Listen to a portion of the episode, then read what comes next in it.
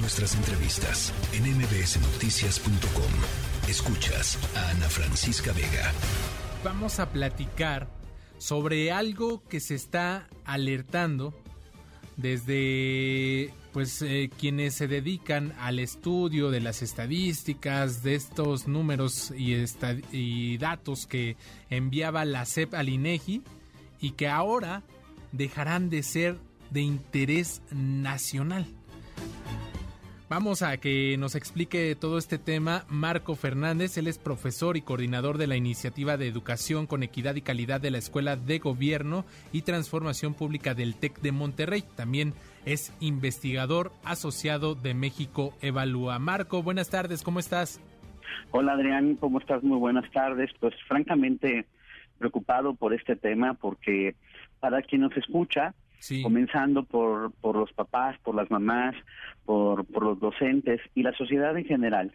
Eh, la decisión sí es una decisión eh, grave porque hay un sistema que se llama el Sistema de Información y Gestión Educativa que, eh, pues que define la SEP y que permite eh, dar seguimiento, en primer lugar, a las personas, a eh, los estudiantes, a quiénes son los docentes, cuál es eh, la nómina que se paga con dinero federal, cuáles son las nóminas que se pagan con dinero estatal.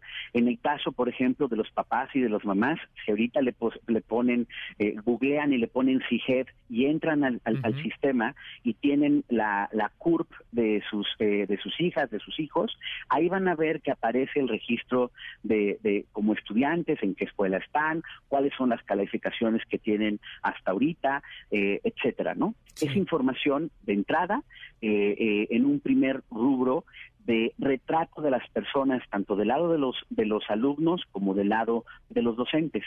Además, tiene una serie de estadísticas educativas importantes, una de ellas a nivel, digamos, agregado por escuela, eh, en términos de cuántos alumnos hay en una escuela, cuántos profesores, eh, si la escuela tiene, eh, ¿cómo se llama? si tiene, por ejemplo, acceso al agua potable, si tiene instalaciones, por ejemplo, para atender alumnos con discapacidad y demás.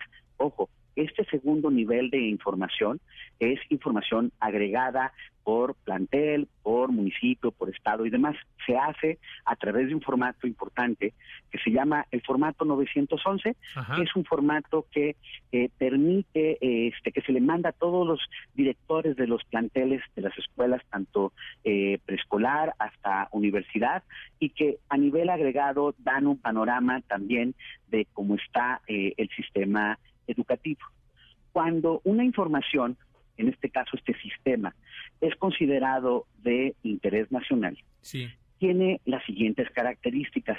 Por un lado, es eh, se considera que es necesaria para poder sustentar el diseño y sobre todo también la evaluación de las políticas públicas, en este caso de materia educativa, es información que tiene que generar de manera obligatoria eh, tanto la autoridad eh, federal como los estados, se, debe de hacer, por lo tanto, de manera regular eh, y periódica, con base en una metodología científicamente sustentada. Eso es lo que dice la ley del INEGI.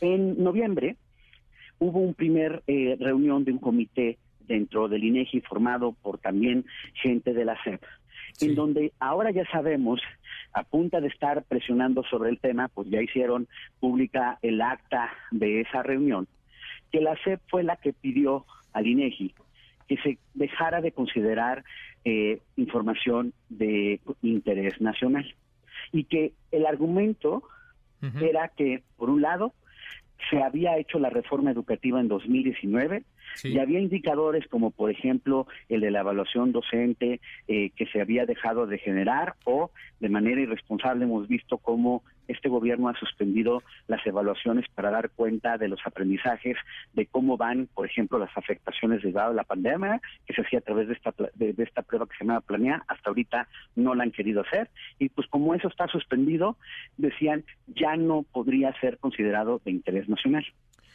se discute la se discute la, eh, la, eh, la, petición. Y ese primer comité le dice a un segundo comité eh, dentro del INEGI que esta es la, la, solicitud, lo revisa este segundo comité y le, se lo somete a la Junta de Gobierno del INEGI y aceptan la recomendación. Y supuestamente dicen, bueno, pero no va a ser tan grave porque vamos a seguir teniendo información que es a través de este formato que llamé el formato 911. Lo que sorprende, Adrián, es que esto es una falacia porque por supuesto que existe el 911, pero sorprende que los especialistas del INEGI, pues que son, se supone, los especialistas en materia educativa, no puedan distinguir lo que tiene el sistema hoy que, insisto, no solamente son las estadísticas del 911, sino tienen estos registros de las personas, tanto estudiantes como docentes, que permite una mejor planeación de la política educativa. Entonces, no se salva decir, ah, bueno, ya con la 911 vamos a poder hacer eh, política educativa. Pues no, porque los datos de la 911, insisto, son agregados. Entonces, esto sí es un problema serio, porque en el fondo la decisión retrata que la educación no es una prioridad en nuestro país por parte de la autoridad. Pues eh, eh Marco, Marco Fernández, profesor y coordinador de, del TEC de Monterrey, eh, esto que nos dices respecto a la política educativa, ¿cómo, ¿cómo entenderlo? O sea, de plano, la SEP dijo, esto pues ya no tiene tema, ¿no? En, el ámbito nacional, no es de interés. Esto que ya nos decías, ¿no? Que es muy grave, la, la situación, el estatus en el que se encuentran los servicios básicos, ¿no? En las escuelas públicas, ¿no? Las condiciones, todo esto donde pues tendría que ser la base de donde se nutran estas políticas que el mismo gobierno tendría que estar implementando para mejorar la calidad educativa en nuestro país y no solo eso, sino también la calidad de los servicios que se ofrecen. Entonces esto para ellos no es importante y pues así porque sí ya lo están, digamos, haciendo a un lado, desechando.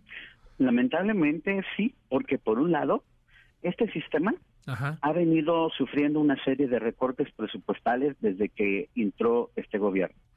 Eh, cuando se les empieza a cuestionar, se dice que no, que es una exageración, que la crítica es una crítica eh, de los conservadores, que no, es que este, esta obsesión con las estadísticas es una visión neoliberal y demás.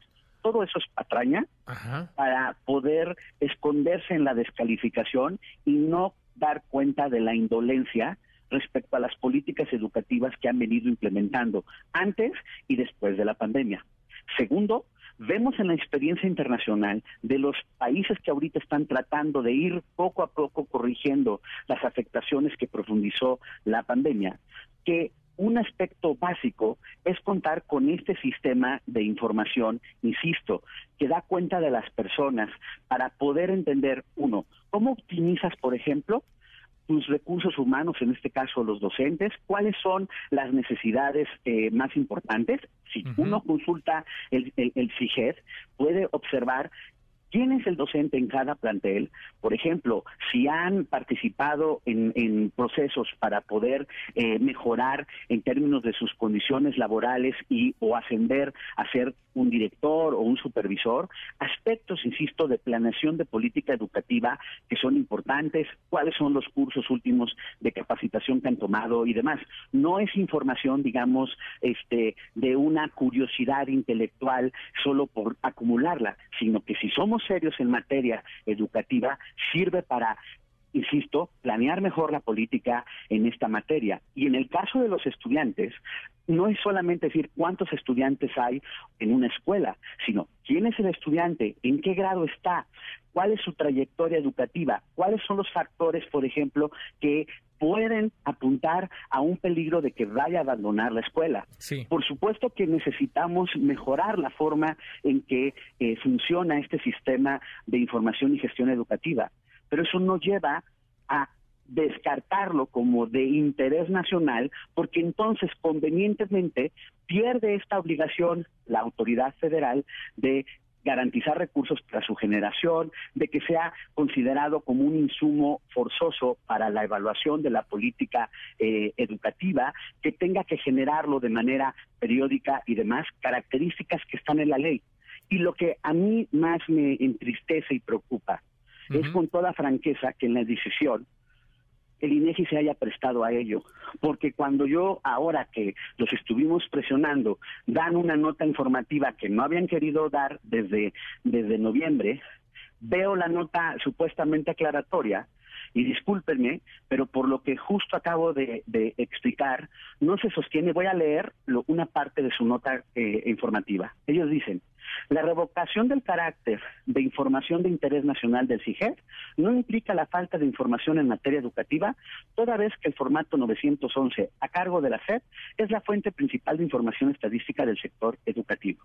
Esta afirmación es no entender justo que el CIGED, que el sistema va más allá de la 911 porque ahí sí tiene los registros, insisto, de las personas, tanto como estudiantes como docentes. Y disculpen que trate de explicar con la mayor claridad posible para quien nos está escuchando en el carro, en su casa, en la radio, esto no es prurito de un especialista es que como sociedad no nos estamos dando cuenta que esta autoridad está decidiendo, ah, mejor quitemos los indicadores para no dar cuenta de qué está pasando en materia educativa porque, pues, ¿de qué me sirve si tengo indicador de matrícula? No tengo indicador, ya no van a querer hacer público quién es el alumno que recibe becas, cuáles son los alumnos que tienen factores más importantes para que puedan abandonar, cuáles son los docentes que están en la nómina pagada por el dinero federal y los que están en la nómina estatal. Todo eso se recoge en el sistema. De ahí la importancia que esto sea considerado de interés nacional. y si esa diferencia no la entiende los especialistas estadísticos del INEGI, ahí sí estamos, amolados como país. Claro, claro, Marco, Marco Fernández, estamos perdidos, ya, ya lo señalas bien, bien, y esto que sucede en la SEP, ¿no? Tropiezo tras tropiezo en esta administración y uno más, pues no, no, no me cabe otra idea más que esa de, de que los funcionarios y de quienes están al frente de nuestras instituciones son 90% leales y 10% capaces. Eh, Marco Fernández. Y, eh, que, y, que, perdona más, Adrián, y el complemento es que este argumento que supuestamente dice el presidente de que nunca en la historia ha habido un gobierno más transparente como el suyo, es una mentira. Pues ahí está Marco Fernández, profesor del TEC de Monterrey e investigador asociado de México Evalúa. Muchísimas gracias por estos minutos. Gracias, Adrián. Buena tarde. Gracias, buena tarde. La tercera de MBS Noticias.